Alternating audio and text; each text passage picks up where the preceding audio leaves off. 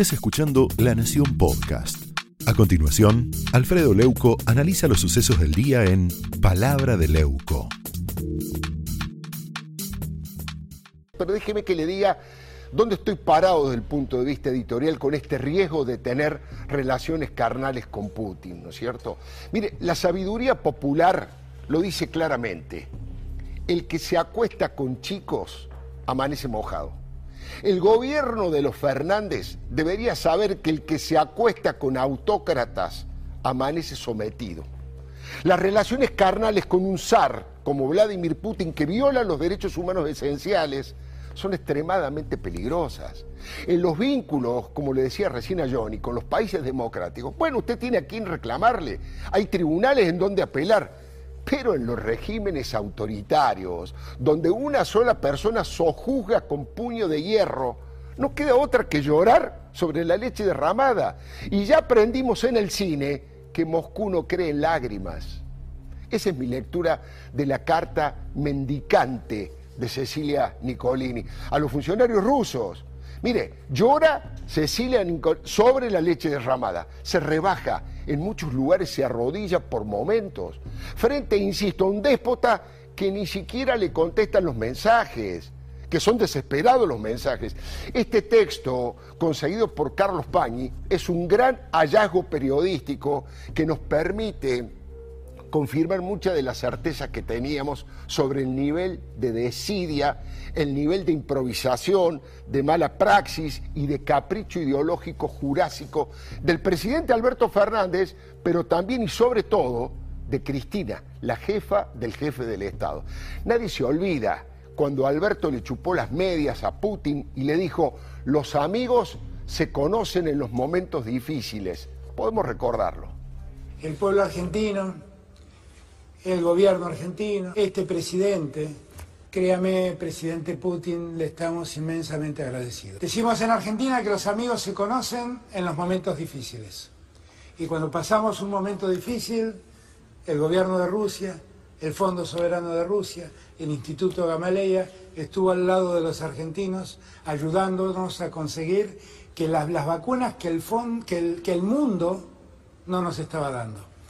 Desde ese lugar de gratitud quiero enviarle un sincero abrazo, con el deseo de siempre de poder verlo pronto y estrecharle la mano y mirándolo a los ojos, darle las gracias por el compromiso que ha tomado con mi patria.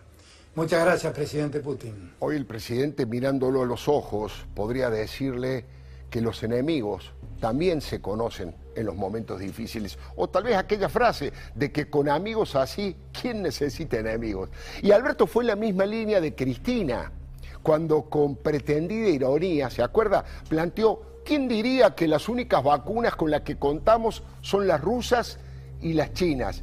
Imperdible, recuérdelo que vale la pena. Más allá de la excelente gestión que han tenido funcionarias como la licenciada Nicolini, actual funcionaria en la gestión de las vacunas rusas, creo que a nadie se le escapa, tanto a los que nos quieren como a los que no nos quieren tanto o a los que no nos quieren nada, que fue precisamente la articulación de una Argentina con una visión multilateralista en materia exterior, que pudimos contar con las vacunas que nos suministró y nos vendió la Federación Rusa y la que nos está vendiendo la República Popular de China.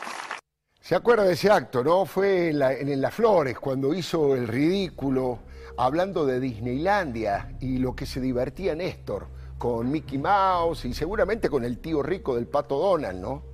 Máximo, el príncipe heredero, también mostró la, la hilacha de su fanatismo procomunista cuando desde su banca en diputados manifestó su enojo porque Alberto se había bajado los pantalones ante los caprichos de los laboratorios norteamericanos y se preguntó Máximo, ¿y qué puede pasar a la hora del acuerdo con el Fondo Monetario Internacional? Máximo lo dijo. Si así le fue de bien a este laboratorio con el eco que encontró en mucha parte de la clase política argentina, ¿cómo no va a ir con el Fondo Monetario Internacional? Porque muchas de las cosas que dicen, que escuché de muchos colegas de esta Cámara, del bloque, obviamente, que tengo aquí enfrente, son ciertas. ¿Cómo vamos a hacer para exportar más? ¿Cómo vamos a hacer para producir más? Y al mismo tiempo preguntarle, ¿qué vamos a hacer con el Fondo Monetario? Porque si un laboratorio nos obligó a tener que cambiar todo el andamiaje, ¿qué vamos a hacer con el Fondo Monetario? Bueno, se nota ahí con toda claridad. El texto sincericida de Cecilia Nicolini, le digo la verdad, tiene párrafos que son memorables. Por ejemplo, cuando confiesa que estamos en una situación crítica y que las cosas han empeorado porque no llegan los componentes de la segunda dosis de la vacuna de Sputnik. Eso deja a millones de argentinos, casi 7 millones de argentinos colgados del pincel y rogando que la variante Delta no inunde este país. Yo soy uno de ellos. Yo soy uno de esos casi 7 millones. Tengo la primera dosis de Sputnik y ya sabemos que el que espera desespera. Nicolini, que fue convocada al Congreso para explicar lo inexplicable, en un momento se arrastra prácticamente y dice, aunque sea un millón, un millón de dosis. Le faltó agregar por el amor de Dios. Aunque ese argumento, por el amor de Dios, difícilmente conmueva a un oso de granito, ex integrante de la sanguinaria KGB como Putin. Por ahí dice Nicolini, en nombre del gobierno de la República Argentina, lo dice, ¿no? Que urgente, necesitamos algo del componente 2 suena casi a sumisión, porque confiesa que la obsecuencia con los rusos fue absoluta. Hicimos todo lo que nos pidieron, aunque en realidad hicieron todo lo que le ordenaron. Putin no pide, ¿eh? ordena, igual que la zarina Cristina Elizabeth. La funcionaria argentina reconoce además su temor porque varios funcionarios están perseguidos legalmente frente a la gravedad institucional y sanitaria de este tema. Y además amenaza que todo el contrato está en riesgo y puede ser públicamente cancelado. Lo podemos ver tranquilamente en ese párrafo, ¿no? Todo el contrato está en riesgo de ser públicamente cancelado. Mire, no sé cómo se dice en ruso, ay, mira cómo tiemblo, pero es patética esta parte. Una Argentina con un revólver de juguete quiere asustar a un ruso que tiene misiles con cabezas nucleares.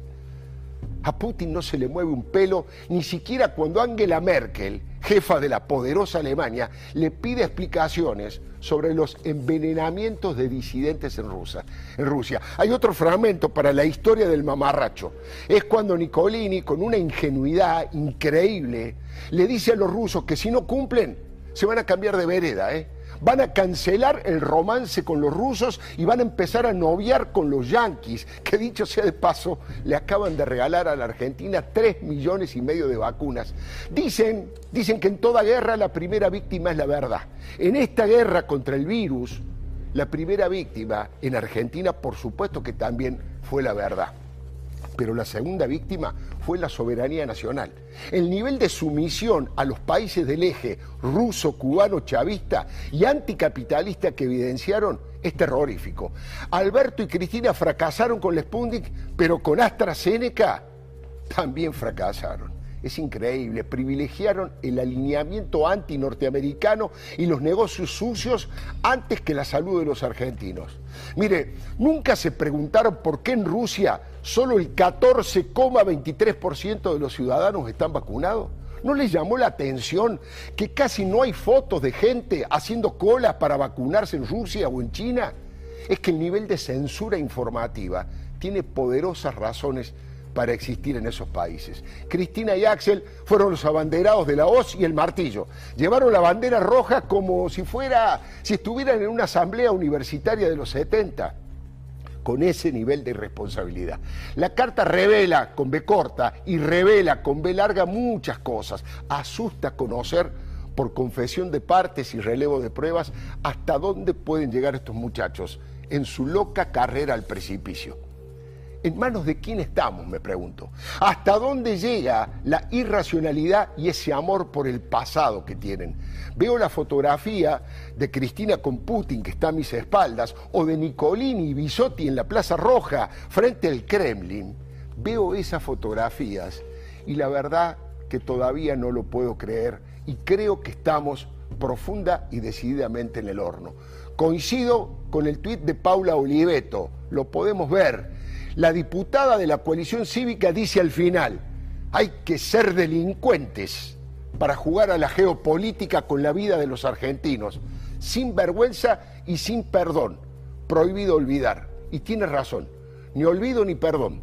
Democracia, justicia, castigo y condena. Esto fue Palabra de Leuco, un podcast exclusivo de La Nación. Escucha todos los programas de La Nación Podcast en www.lanacion.com.ar. Suscríbete para no perderte ningún episodio. Estamos en Spotify, Apple Podcast, Google Podcast y en tu reproductor de podcast favorito. Seguí escuchando La Nación Podcast.